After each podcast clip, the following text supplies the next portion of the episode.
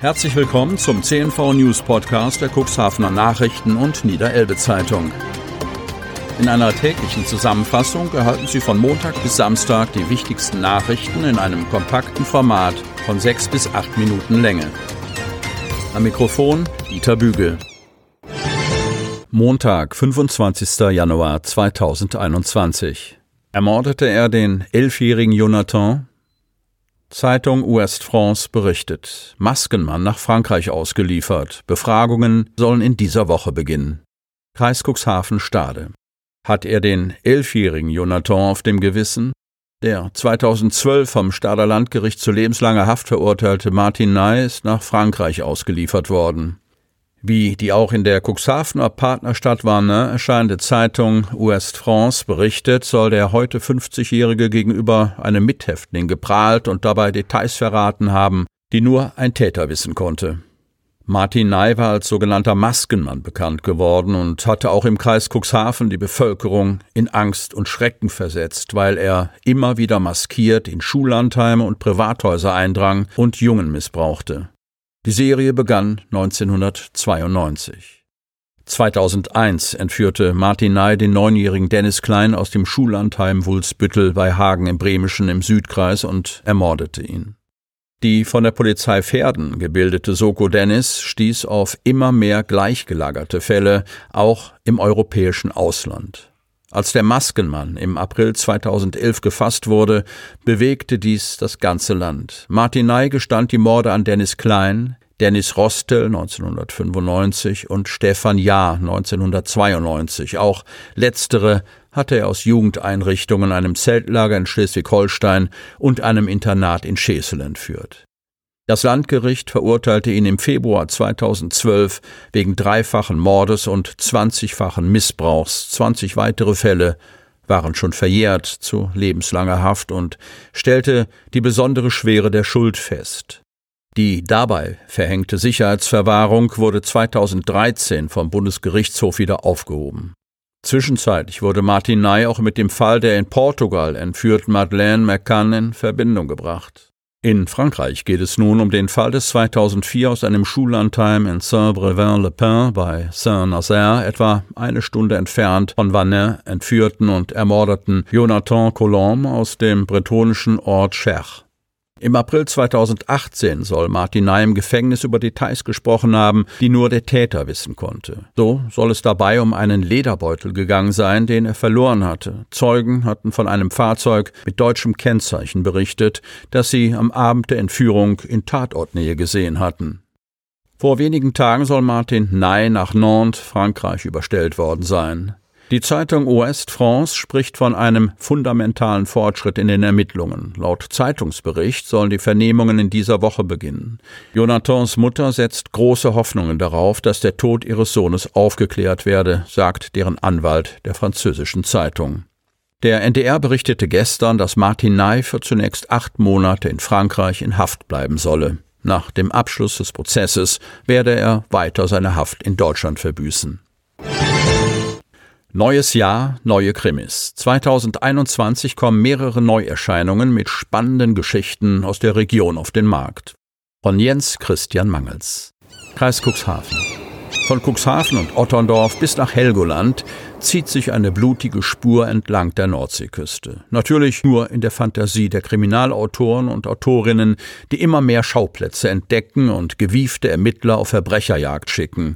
Auch 2021 kommen Neuerscheinungen mit spannenden Geschichten aus der Region auf den Markt. Es ist Winter, die Corona-Pandemie blockiert das öffentliche Leben und viele Menschen sitzen zu Hause. Da stellt sich die Frage, was tun im Lockdown?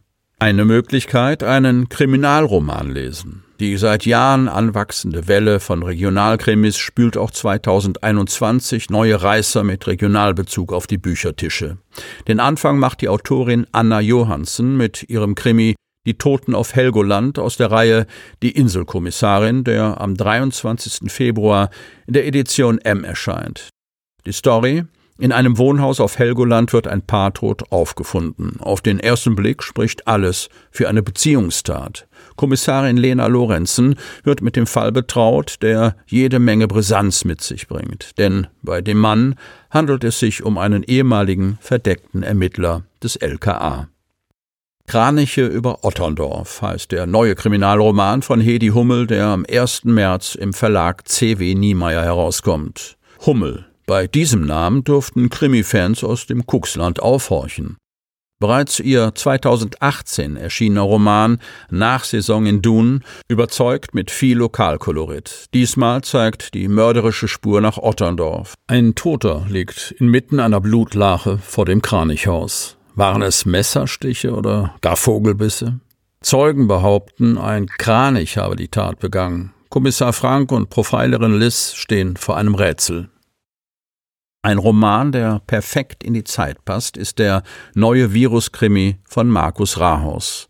Das Watt und der Tod heißt das Werk, das im Emons Verlag erscheint und ab dem 27. Mai im Handel erhältlich sein soll. Es ist bereits der dritte Kuxland-Krimi mit Chefermittler Arne Olofsen, der sich diesmal mit einer Leiche auf einem Krabbenkutter auseinandersetzen muss. Und dann kommt auch noch ein hochinfektiöses Virus ins Spiel. Corona lässt grüßen. Rahaus, der Autor aus Nordleder, kennt sich mit dem Thema durchaus aus. Er ist von Haus aus Virologe. Bereits im Oktober 2020 ist der Roman Tod in der Elbmarsch von René Junge erschienen. Und darum geht's. Im Watt vor Otterndorf wird eine tote Frau gefunden. Schnell steht fest, dass es Mord war. An den Händen trägt das Opfer rätselhafte, frische Tätowierungen. Fiel die Frau einem bizarren Ritual zum Opfer? Junge, der in Hamburg lebt, veröffentlicht seine Kriminalromane seit 2015 erfolgreich im Selbstverlag. Ein Name darf nicht fehlen, wenn es um Kuxland-Krimis geht. Wolf S. Dietrich. Der Roman Letzter Sommerabend am Meer ist bereits ein siebter Kriminalroman, der im Kuxland angesiedelt ist. Er spielt auf zwei Zeitebenen und birgt so manche Überraschung. Unfall mit drei Fahrzeugen. Geversdorf. Ein Unfall mit drei beteiligten Fahrzeugen hat sich am Freitagabend bei Geversdorf ereignet. Es gab zwei Verletzte und hohen Sachschaden.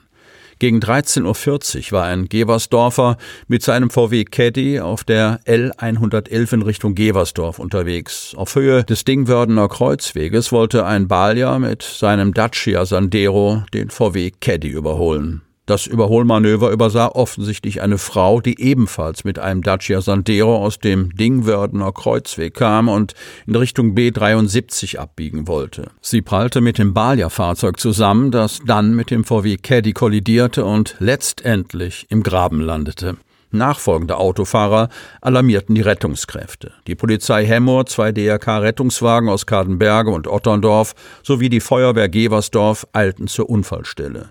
Die Fahrerin des Dacia aus Geversdorf und der Fahrer des Dacia aus Balje wurden nach der Erstbehandlung durch die Notfallsanitäter leicht verletzt ins Krankenhaus nach Cuxhaven gefahren. Der Caddy-Fahrer kam mit dem Schrecken davon. Es entstand hoher Sachschaden an den drei Fahrzeugen.